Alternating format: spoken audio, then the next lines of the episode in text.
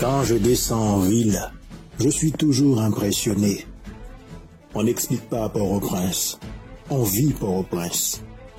Je n'ai jamais vu quelqu'un s'habituer à cette ville, elle impressionne toujours. Pour moi, Port-au-Prince est un cri de douleur. L'accouchement de la vie y est un film d'horreur où les acteurs croient que tout est normal. Comment? Comment dire Port-au-Prince? Comment? Comment dire Port-au-Prince? Cette ville est un piège. Cette ville est un examen. Pour avoir droit de citer, le nouveau venu doit y passer. J'ai habité un temps à l'avenue Pouplard. Les choses n'étaient pas si terribles, mais le bruit faisait déjà la pluie et le beau temps.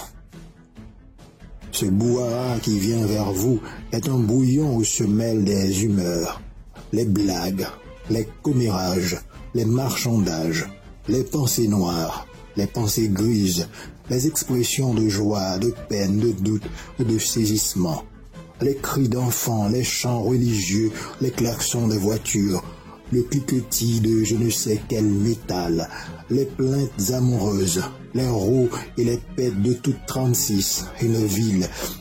La rumeur grossit à mesure que vous vous approchez. Ça gonfle, ça s'enfle, comme une rue, comme une rue, comme une rivière en creux.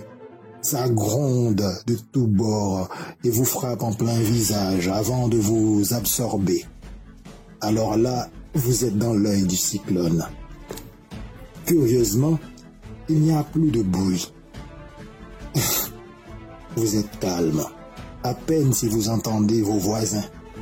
Vous êtes en plein marché, Quaboussal, au cœur de Port-au-Prince.